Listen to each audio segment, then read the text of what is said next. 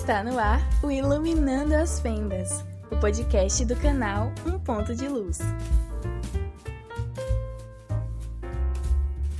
Olá, gente, tudo bem com vocês? Sejam bem-vindos a mais um episódio aqui do Iluminando as Fendas. Meu nome é Felipe e hoje vamos introduzir alguns episódios mais densos aqui no nosso podcast. Então, hoje vamos falar sobre a importância do estudo da teologia para pessoas comuns, membros de igreja. E para conversar conosco sobre esse assunto, convidei o pastor Fúvio Leite. Ele estuda teologia há mais de 20 anos. Ele é pastor da Igreja Presbiteriana do Brasil e é plantador também de igreja lá em Recife. E ele é professor há mais de 9 anos em seminários aqui de Pernambuco. Então, nada melhor do que chamar ele para conversar com a gente. Curte aí, aprende. Eu espero que você aprecie esse episódio, tá? Então, fica até o final que o episódio tá, ó, didático.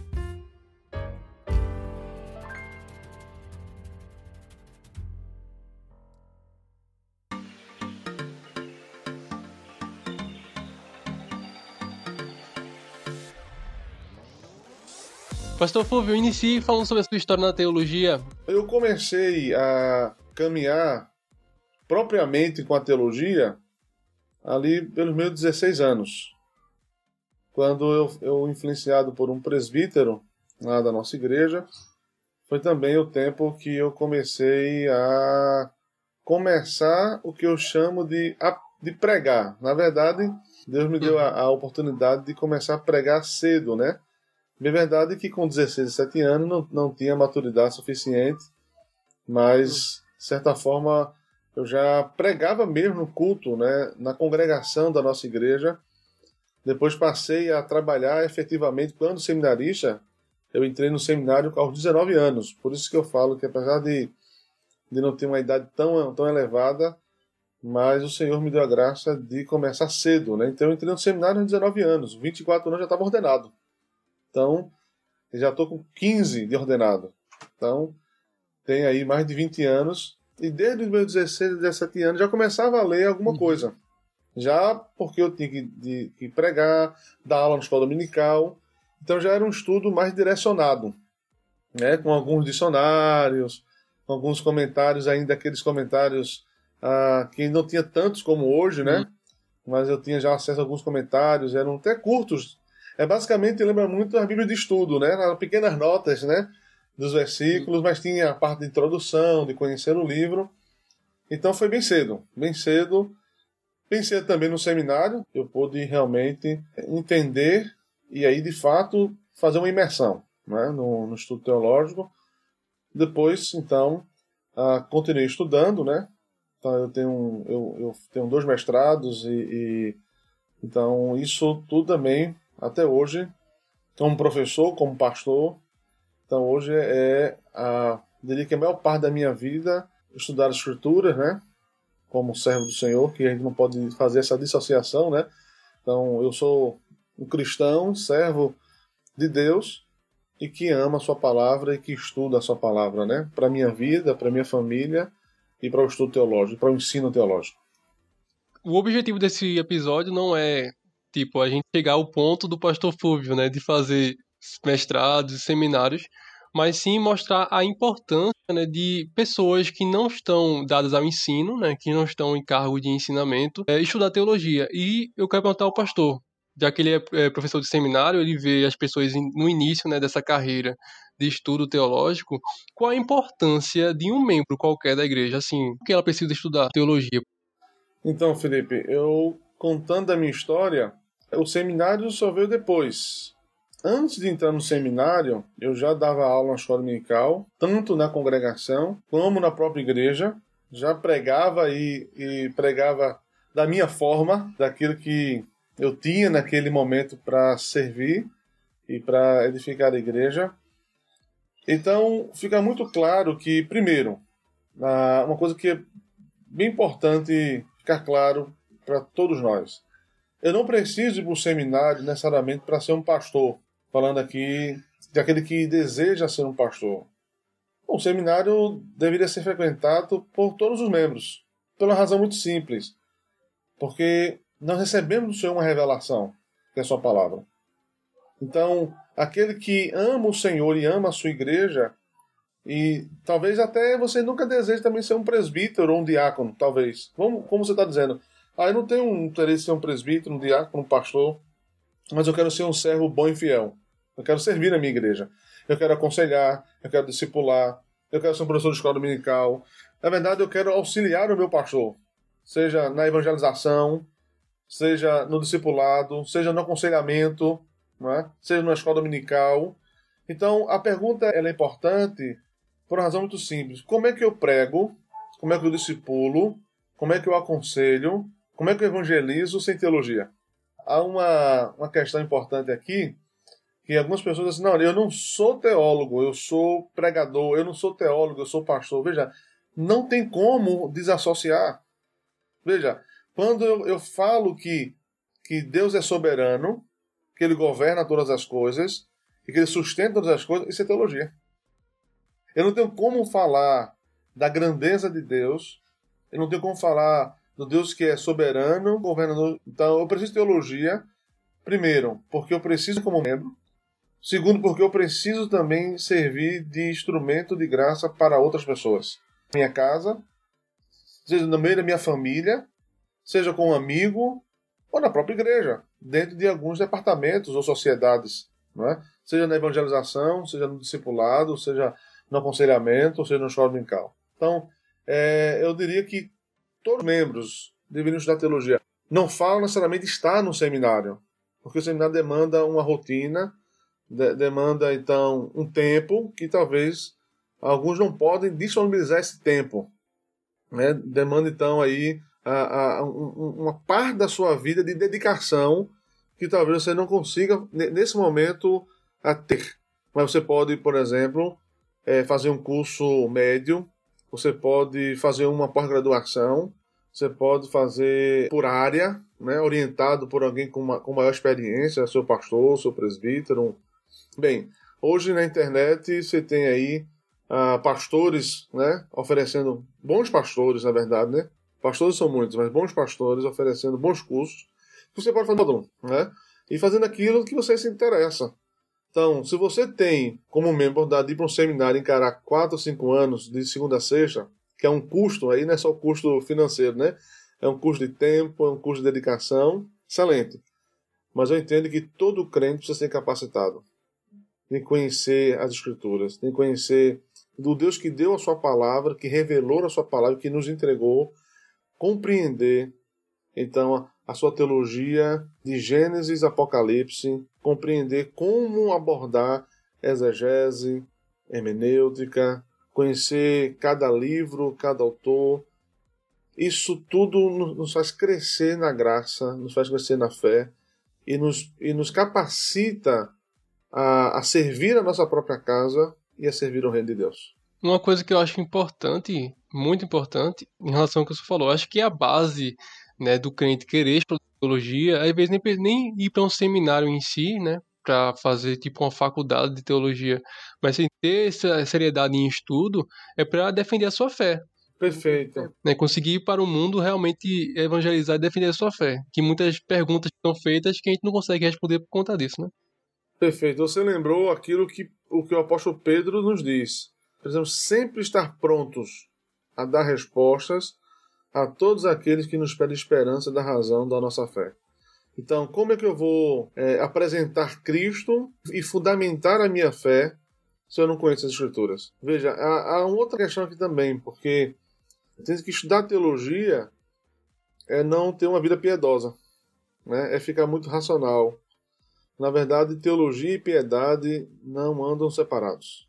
Pelo contrário, quanto mais eu me aprofundo na revelação, mais eu devo me humilhar ao Senhor e agradecer ao Senhor pela sua obra de redenção em Cristo. Porque aí eu vou conhecer ainda mais que eu não tinha mérito nenhum, que a graça é de Cristo e que simplesmente Ele me escolheu, ou nos escolheu.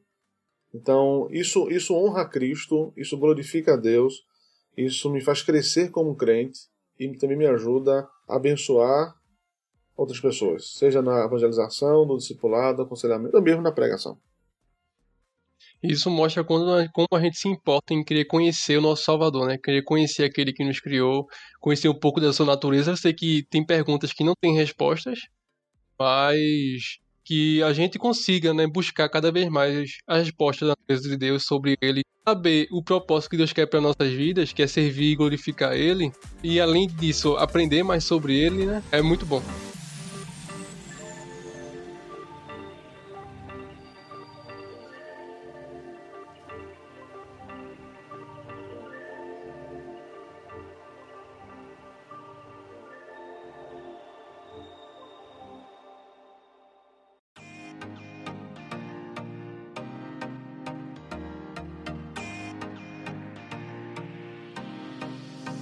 Pastor, outra coisa que tem várias igrejas por aí, infelizmente, que se dizem protestantes, mas não são. Né? Aí ocorre de ter várias, várias coisas que às vezes não condiz com a Bíblia. Aí eu queria saber, que eu vejo várias vezes a gente, a gente falando os cristãos, né? Tá achando outras pessoas de hereges, né? Outras pessoas estão falando é, mentiras, né, sobre a Bíblia e tal.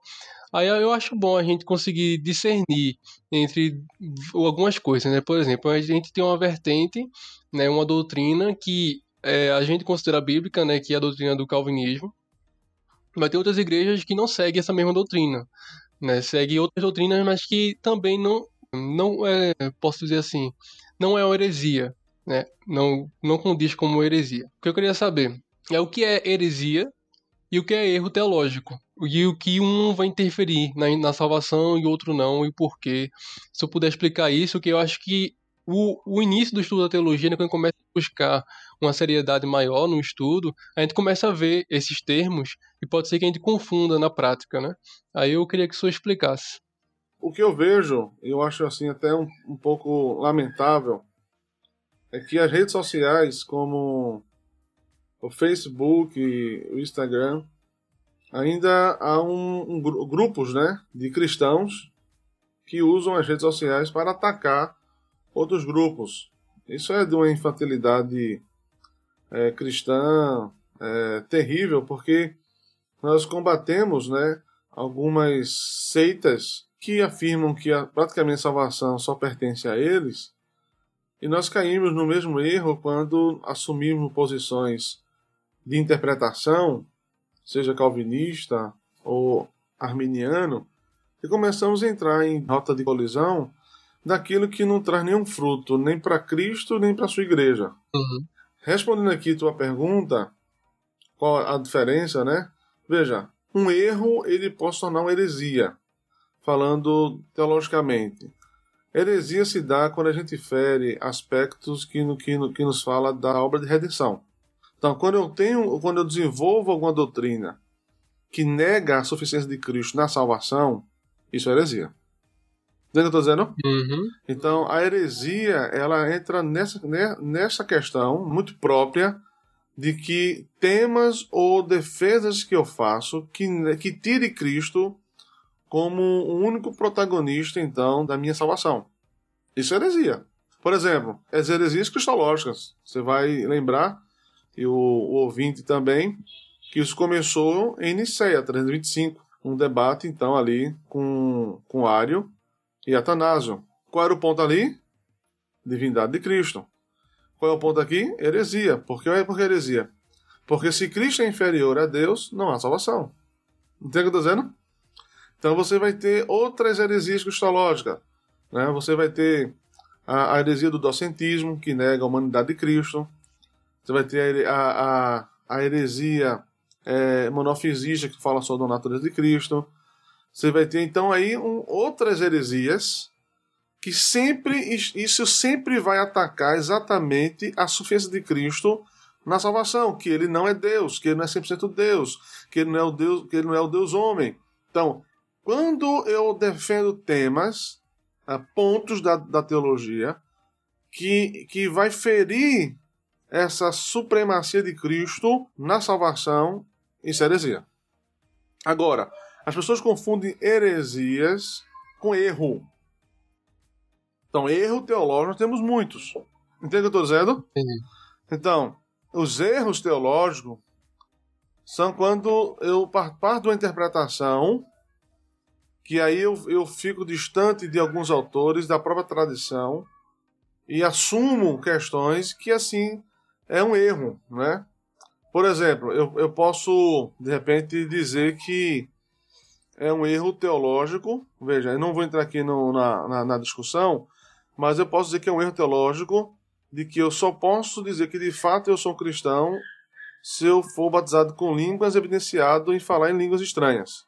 Veja, eu não estou aqui entrando na questão se língua estranha é ou não é bíblico. Estou falando que é um erro eu partir do pressuposto que eu só, eu só sou cristão evidenciando falar em outras línguas. Entende o que eu estou dizendo? Hum. Isso é um erro de interpretação. Há um, um outro erro que eu posso também afirmar, por exemplo, é que ainda que eu tenha uma, o mandamento de Cristo de que aquele que crê e é salvo é batizado, então eu, vou, eu posso cair num erro e dizer assim, que aquele que mesmo cristão, mas não foi batizado, não, não foi salvo. Então, eu preciso entender que existem erros que advêm de uma interpretação frágil, mas eu não posso confundir isso com heresia. Na verdade, no nosso, no nosso meio, a gente usa mesmo muito o termo heresia, é, Felipe e ouvintes, porque a gente quer atacar e diminuir o outro. Sim. Isso é um, isso é um problema, né? Isso é, é você diminuir o outro, atacar o outro, inferiorizar o outro, como se isso fosse a coisa mais, mais bela possível. Né? Isso é, um, isso é um, um, um erro, isso é uma falta de respeito cristão. Outro erro que eu posso citar, eu, eu evangelizo porque eu preciso salvar pessoas para Cristo votar. Isso é um erro. Eu não evangelizo porque eu tenho que salvar pessoas para Cristo votar. Eu evangelizo porque tudo que eu faço, eu faço para a glória de Deus. Paulo fala isso aos, aos Coríntios, Paulo fala isso aos Colossenses.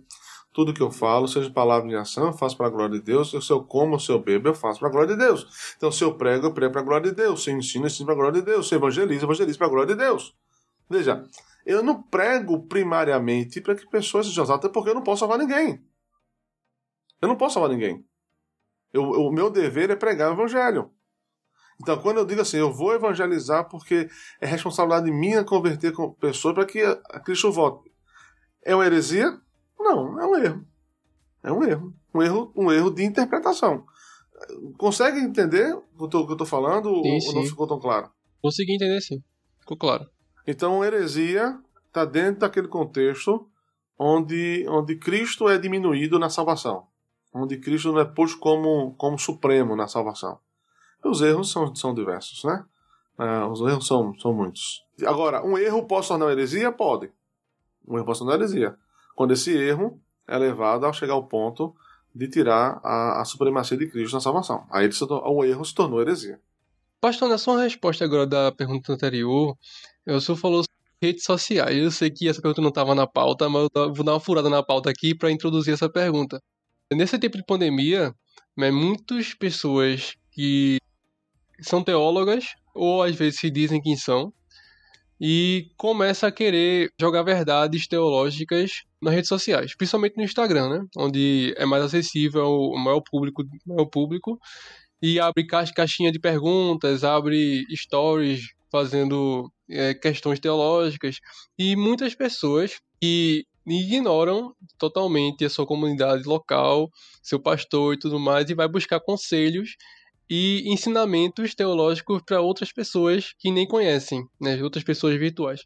Aí eu quero saber qual é a sua opinião em buscar ensinos teológicos e conselhos teológicos por esses meios.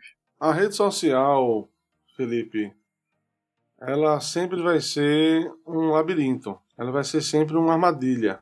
Porque eu posso andar num bom caminho, como eu posso estar andando também num caminho que vai me levar a um buraco. Então, primeiro é o uso inteligente da rede social. Eu não posso confiar em tudo que escuto e que vejo ou leio na rede social. Eu acho que nós temos bons mestres que, se estão, que estão se gastando uhum. em produzir bom conteúdo nas redes sociais. Veja, não há nenhum problema que você procure ouvir bons homens de Deus, homens fiéis, que são fiéis a Deus, são fiéis a, a, ao estudo da Escritura, homens de oração que se preparam, que buscam para oferecer o melhor para a edificação do Reino de Cristo. É bem verdade que você vai encontrar isso também do lado contrário, do lado oposto. Agora eu quero dar um conselho aqui aos jovens teólogos que estão começando, é que mesmo ouvindo bons homens de Deus, não abandone sua igreja nem seus pastores. Eu preciso honrar o meu pastor Porque quem é meu pastor é o pastor da igreja local. O pastor virtual, o mestre virtual, ele não é o meu pastor que está no meu dia a dia. Não é ele que me acompanha, acompanha minha família, que chora comigo, que me puxa, né? que me dá o ombro. Então, não vejo dificuldade que você possa ouvir, que você possa ler, né? comprar seus livros, mas que você use tudo isso, uh, inclusive se o seu pastor devido à sua formação, não teve acesso nem, nem foi estimulado a ler e a estudar, você estimular o seu pastor a fazer isso. E não abandonar a sua igreja. Porque eu vejo muita gente abandonando as, as igrejas e indo para outra igreja sem, sem fazer nenhum esforço para tornar a sua igreja também um lugar de uma adoração agradável ao Senhor. Uhum. De fazer com que seus membros também amem o Senhor, amem a sua palavra, de fazer grupos de estudos, você trazer até mesmo pastores de outras igrejas para dar estudo à sua igreja para que a sua igreja cresça. Uhum. Né? E não a gente ficar puxando pessoas para outros grupos. Então, não vejo dificuldade você ler, estudar e ouvir. Vejo dificuldade quando você não traduz isso em crescimento para a sua igreja. Né? E de motivar a sua liderança e, a própria membresia a ouvir, a ler, a estudar e a crescer junto. Muito bem, professor, muito bom.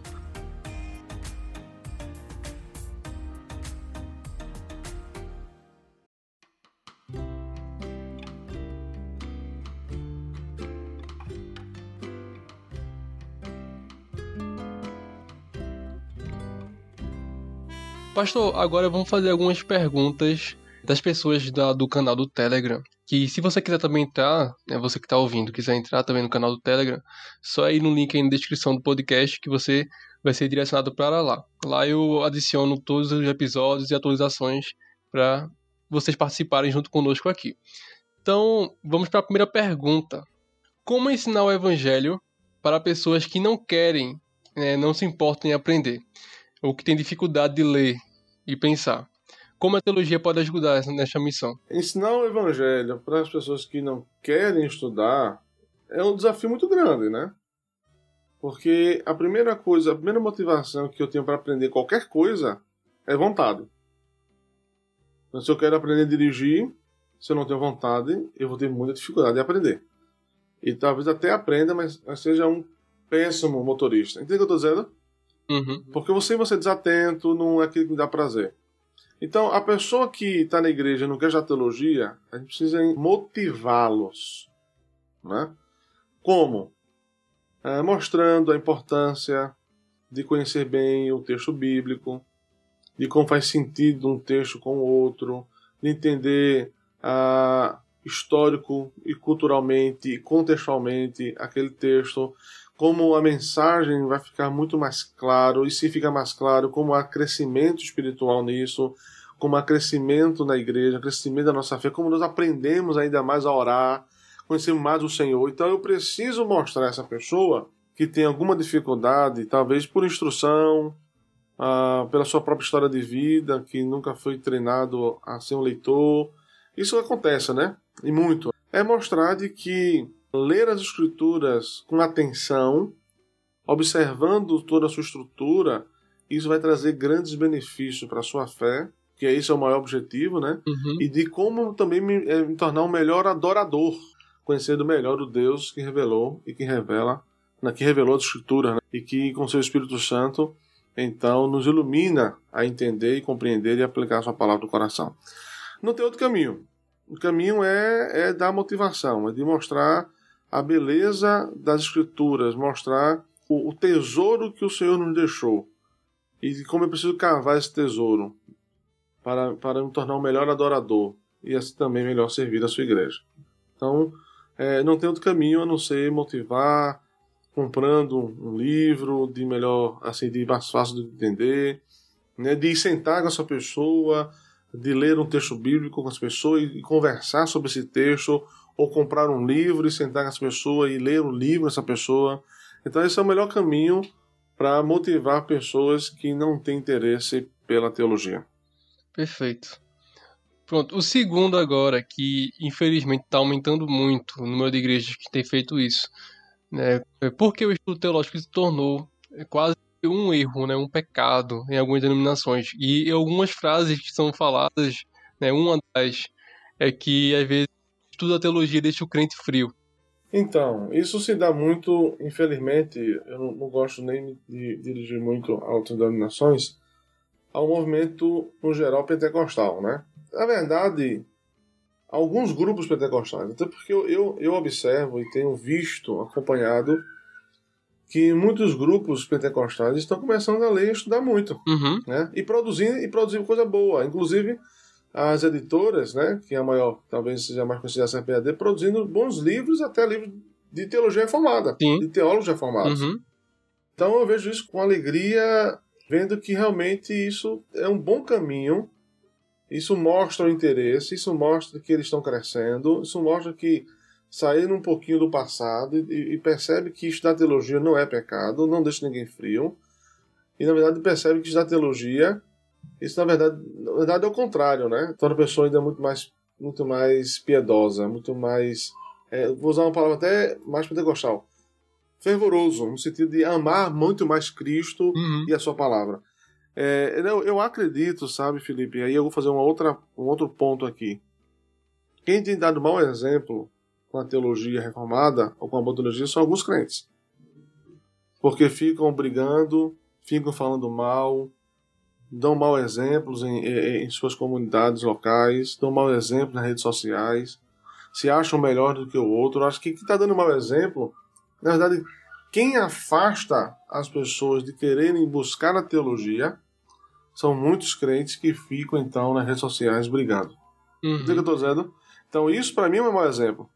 Agora, de fato, eu sei, como você sabe, que algumas pessoas vão demonizar a teologia com a falta também de se proteger. Você sabe disso. Uhum. Porque se a minha igreja começa a estudar teologia, começa então a questionar e a perguntar, é, a possibilidade de eu perder muita gente, perder meu rebanho é grande. Então, infelizmente, também tem essa situação, essa questão, de que algumas igrejas evitam o, o estudo da boa teologia com medo de perder pessoas. Que na verdade, na verdade deveria ser o contrário, né? Exatamente. Deveria, deveria ter a boa teologia para que a sua igreja cresça ainda mais. E em qualidade, né? É, em qualidade e também em número, né? Sim. sim. Mas não de perder. Então, é muito mais fácil eu falar que aquela outra igreja lá, denominação, é do diabo, do que ensinar boa teologia para a minha igreja. Uhum. Isso, é, isso chama-se desonestidade é, cristã, desonestidade teológica. Então, eu prefiro difamar o outro do que trazer o bom ensino e dizer assim: nós vamos aqui crescer como igreja. Né? Uhum. Então, de fato, existe essa questão realmente, se falou, de que para algumas denominações se tornou pecado, sobretudo pecado por causa de pontos assim, é, é, é bem de doutrinas bem pontuais, né? Sobretudo da soterologia, né? Da salvação. Sim. Aí é, é preferível demonizar do que ensinar a sua igreja e a sua igreja continuar crescendo, né? Em todos os aspectos. Pastor, a terceira e a quarta, eu acho que já foi respondida. Qual a consequência de uma igreja sem teologia? Isso aí a gente já respondeu durante a conversa. E existe fé cristã sem teologia. Eu acho que ficou claro. É, não, não, tem. não, tem. como ter fé cristã sem teologia. Como é que eu vou conhecer a Cristo e a Deus e, e a, a, a conhecer que Cristo é o Senhor se eu não tenho teologia? Uhum. Aí vamos para a última, da última pergunta da, do Telegram. Aqui. Qual é o caminho para obter um crescimento teológico saudável? Felipe, essa é uma pergunta de que a primeira coisa é você ser sincero. Outra coisa é que você precisa amar as escrituras. Então, eu quero fazer um outro ponto aqui. Eu vejo também muitos novos teólogos exaltando muito mais livros, preposições de teólogo do que as escrituras. Uhum. Isso, isso não é um crescimento saudável. Então as pessoas dizem assim, porque fulano disse isso, porque o livro tal diz isso. A minha, a minha, meu ponto de partida para um crescimento saudável na teologia é a Bíblia diz isso. Exatamente. Porque ela é, ela é a revelação máxima de Deus. Então a Bíblia está acima de qualquer outra disciplina, de qualquer outro conhecimento. Uhum. Então o crescimento saudável se dá de primeiro em reconhecer a revelação de Deus como autoridade máxima, regra de fé, regra de prática, aquele que revelou e que nos revela quem é Deus e nos revelou também que esse Deus que nós amamos também se fez carne. A partir disso, eu vou ter que fazer uma teologia saudável. Outra questão. Nunca sozinho, Felipe. Nunca sozinho. Nunca sozinho. Eu vejo muita gente lendo teologia sozinho. Eu preciso ler teologia com alguém maduro. Uhum. Com, com acompanhamento de alguém. Esse é um outro ponto para ter um crescimento saudável. Né? E o terceiro é o mais fácil, é com boas literaturas. Né? Mas o primeiro é reconhecer a autoridade suprema das escrituras sobre qualquer palavra humana. Sim. Segundo, estudar essa teologia com supervisão de alguém maduro, experiente na fé e na própria experiência do, do trato com a escritura, de conhecer a escritura e a teologia. E terceiro, esse é o mais fácil, né? com bons livros, com bons autores. Assim cresceremos, na verdade, e teremos um bom caminho saudável no estudo da teologia.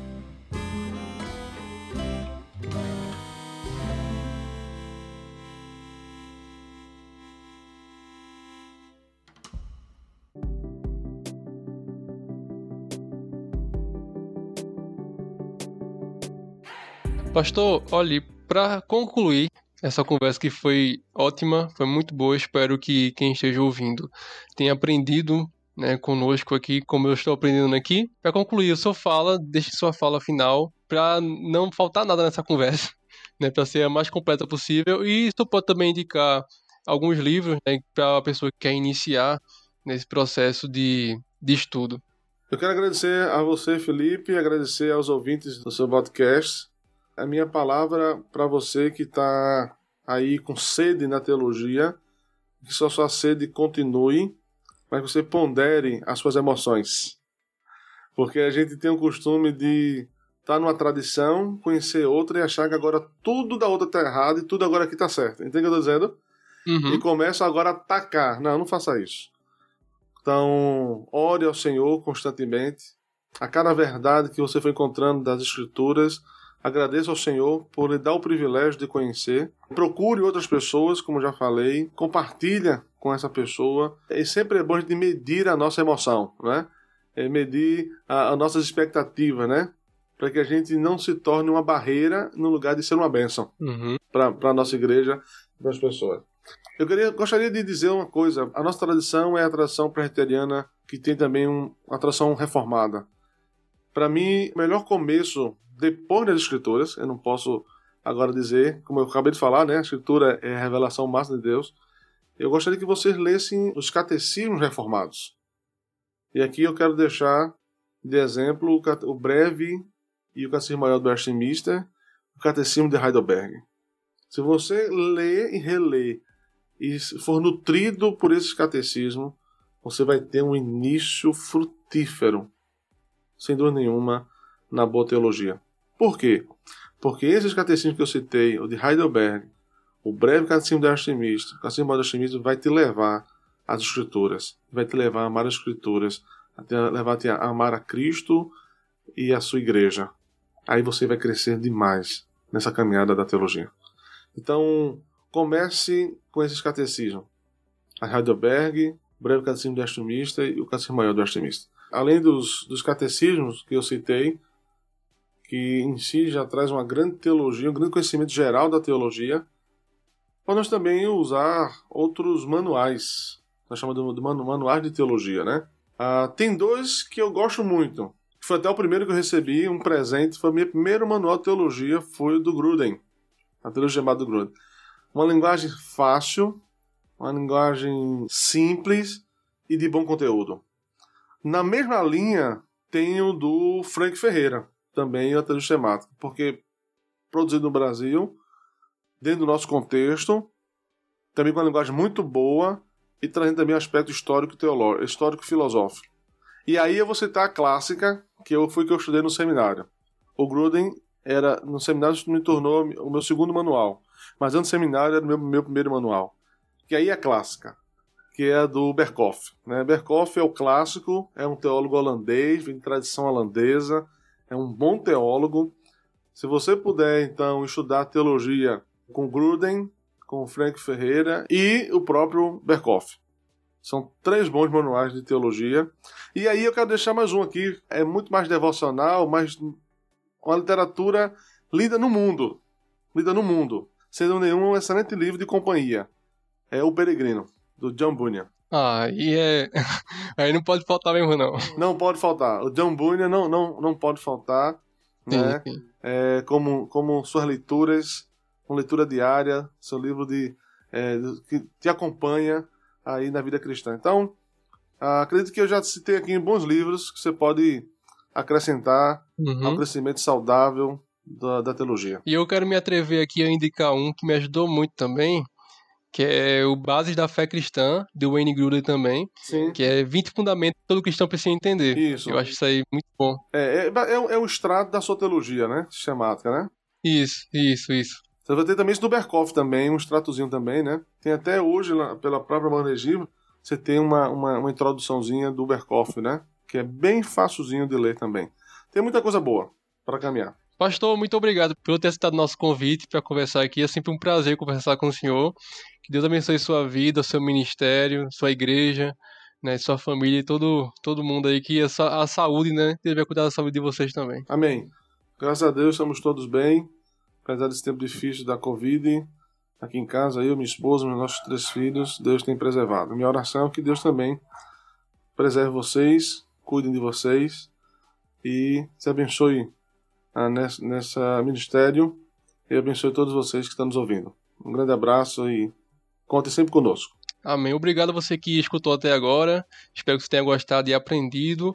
E até o próximo episódio.